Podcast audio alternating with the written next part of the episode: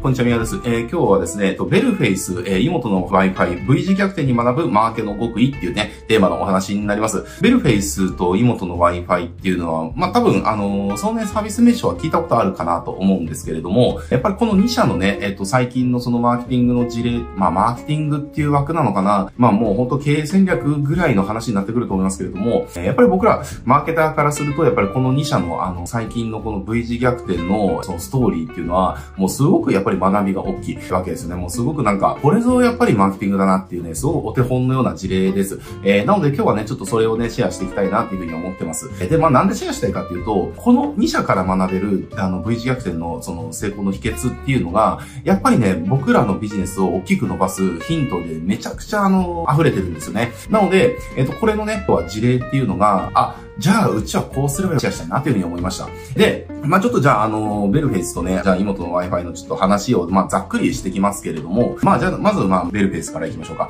えー、まあベルフェイスってその、オンライン営業のもうほんと先駆けみたいな会社さんだったわけですよ。タレントの照英さん使った CM ね、えー、やってて、あのすごくまあインパクトの CM でね、どんどんシェア拡大してって、えー、まあオンライン営業のツールって言ったらもうベルフェイスみたいなぐらい、業界ナンバーワンのね、ポジを築いてたわけですけれども、まあやっぱりこのコロナっていうので、それが、あの、崩れ去ってしまったんですよね。で、それなぜかって言ったら、まあ、おそらく多分、ズームとかっていうそのツールが出てきてしまったからなわけですよ。でね、じゃあこれまではじゃあベルフェイスっていうツールを使って、ね、そのツール代を払ってオンライン営業っていうところをしてたものが、ズームっていうの出てきちゃったから、もう本当わずかなお金でそれが全部、ほとんどのことが代用できてしまうっていうことはね、なってしまったわけですね。そしたらほとんどの会社が、やっぱり、じゃあ、えっ、ー、と、じゃあベルフェイスにこの金額払ってるってもったいなくないってね、だってズームでできるじゃんっていう風になったら、まあ、それはズームに乗り換えちゃうよねいう話なわけですね。で、このベルフェイスもやっぱり解約っていうのはもう止まらずに、もうどんどんどんどん売り上げを捨ててしまったわけですよ。で、ただ、やっぱりたった一つのことがきっかけで、ここから V 字逆転してくるんですよね。で、それじゃあ何がきっかけになったかっていうと、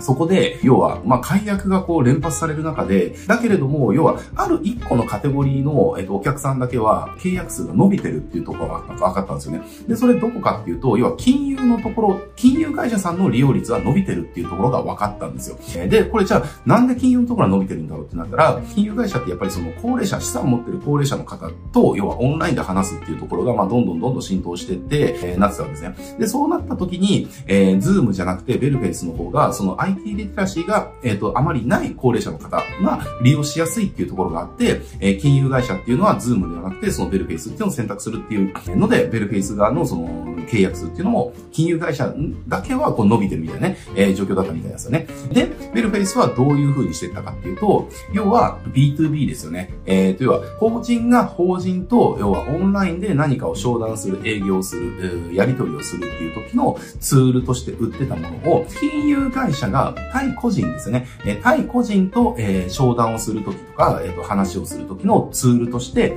定義をし直した。で、それでベルフェイスは V 人で回復していったっていうところだったんですよね。まあそんな感じで、え、要はベルフェイスはもう B2B の、え、ー、と、営業ツールっていうところから B2C の商談ツールっていうところに、こう、なんていうの、定義替えをするっていうかね、えー、をして、まあ、V 字回復していったっていうのがあります。で、えー、じゃあ、妹の Wi-Fi はどうかっていうと、妹の Wi-Fi も同じですね。妹の Wi-Fi っていうところでも海外も行くときに、その、モバイル Wi-Fi ですよね、としても、こう、どんどんシェア伸ばしていったわけですけれども、これも、要はコロナで壊滅的な打撃を受けるわけですよ。売上が98%減だったかな。確か、妹 Wi-Fi の時の年商が70億とか8億ぐらいだったと思うんですけれども、えー、そこから98%減。コロナで一気に98%減って、これもう、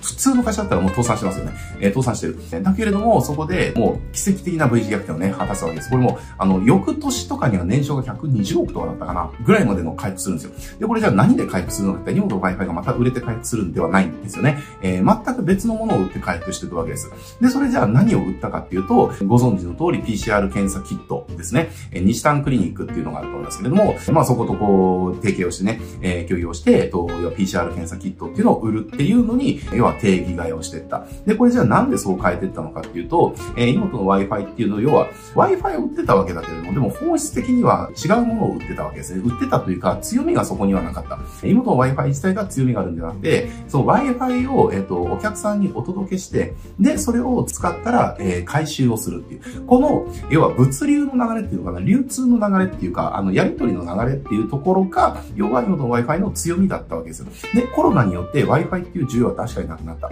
けれども、今度は PCR 検査キットっていう需要が生まれるんですよ。これ PCR 検査キットは要はお客さんに送付をして、お客さんがそれをやって、で、回収をするっていう。えつまり、同じなんですよね。あの、裏側の物流の流れっていうのは。で、そこの上に乗るものが、えー、Wi-Fi なのか、PCR 検査キットなのかの違いだけで、だったわけです。なので、えっと、今の Wi-Fi は、えっと、それをね、売るものっていうのを、えー、Wi-Fi から PCR 検査キットに変えて、見事な V 字逆転を果たしていくっていう。えー、まあ、これがね、二つの会社の、えー、まあ、ちょっとざすごくざっくりなんでね、あれなんですけども、ざっくりの、えっと、経緯です。えー、で、ここからじゃあ我々が何を学べるのかっていうところ、何がここね、重要なのかっていうと、自分たちは何屋なのかっていう定義をしたのかっていうところなんですよ。これね、すごく大事なんですよ。自分たちが何屋なのかっていう定義ってすごく大事で、じゃあ、例えば、ベルフェイスが B2B の、えっと、オンライン営業のツールを売る会社っという定義から脱却できなかったとしたら多分ダメだったでしょうね。ね、B2C の要は商談ツールとか、なんか訪問営業ツールという定義を、に変えることができなかったとしたら、えー、金融会社の要は、えー、資産家との商談ツールっていうところに行けなかったじゃないですか。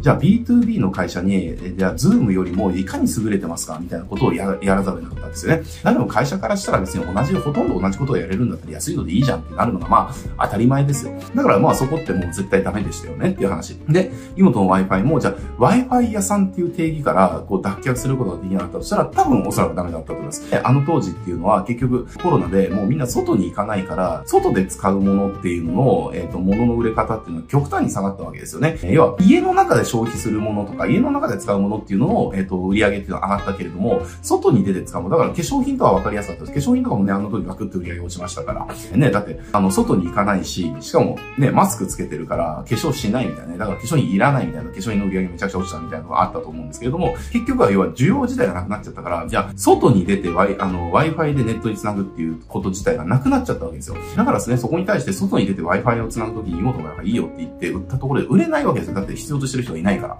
そもそも外に行かないからっていうね。っていうところでじゃあ Wi-Fi 屋さんと定義付けしてたら多分ダメだったわけですよね。っていう感じで要は自分たちが何屋なのかっていう定義ってすごく大事なんですよ。だから例えばですけれども、これは僕の昔のお客さんの事例ですけれども、障子屋さんがいたんですよね。障子の、障子とか畳が、あの、やってる会社があったんですけれども、やっぱりその障子とか畳っていうのは、要は和室自体が年々減ってるんでね、もう社用産業じゃ社用産業なわけですよ。市場シェアっていうのどんどん減ってってるし、まあそんな中で売り上げをぐっと伸ばすことに成功したんですよね。えで、それ何やったのかっていうと、私たちは障子屋さんですっていう定義を変えたんです。えで、それどういう風に変えたかっていうと、和室ある暮らしをプロデュースする会社ですっていう風に定義を変えたんですよね。えそうすることによって、売るものが、あの、障子ではなくて、要は和室がある暮らしをプロデュースするだから、和室がない家ですよね。に、えっと、和室がある部屋をこう、リフォームで作るとか、例えばリビングでそのフローリングだけのところに、えー、ちっちゃな和室の小上がりを作るとかね、とか、あとはその、えっ、ー、と、和紙を使った、えっ、ー、と、家具とか、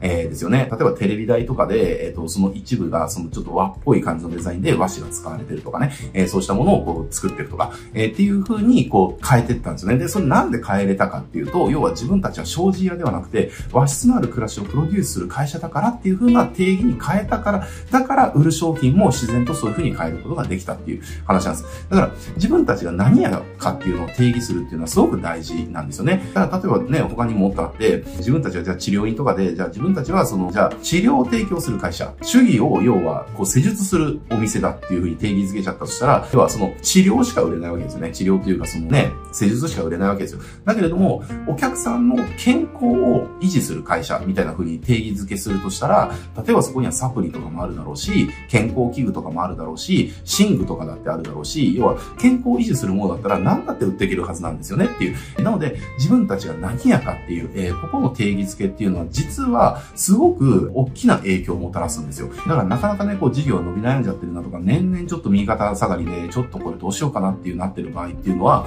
やっぱり見つめ直すべきものっていうのは、今その商品をどんどん売れなくなってきちゃってるその商品をどう売るかではなくて、自分たちは本質的に何屋なのかっていうところを見つめ直してもらって、自分たちが何屋なのかっていうことを再定義することによって、あ、こんなのも売れるじゃん、こんなのも売れるじゃん、これはこういう売り方だってできるじゃんっていうね、そこのアイデアっていうのが一気にひらめいてくるわけですね。なので、一回ですね、あの、自分たちが何屋なのかっていうところは、やっぱり一回足を止めて、じっくりと見つめ直す時間を取るっていうのは、僕は大事だと思います。これによってね、本当にあの、なんだ、えー、化けていくというか、感じになるので、なのでね、自分たちが何屋なのかっていうところね、ぜひぜひ一回立ち止まって考え直してみてください。で、その時に再定義できたとしたら、えー、きっとですね、あの、もっと売れる商品とか、お客さんがそうそうそういうの待ってたんだよっていうものね、用意できたりするんでね、全然売れ方変わってきますんでね、ぜひ、あの、自分たちが何屋なのかっていうのを再定義、えー、これ一回ね、あの、時間とって考えてみてください。あの、すごくおすすめです。はい、えー、じゃあね、今日はこれで、えっ、と、終わってきますけれども、このチャンネルでゼコ下のマーケティングの話ね、たくさんしておりますので、えー、マーケティング学びたいよっていう方はね、ぜひね、あの、役に立つ動画たくさんありますんで、チャンネル登録してね、他の動画もチェックしてみてください。はい、じゃあ今日これで終わっていきます。ご視聴ありがとうござ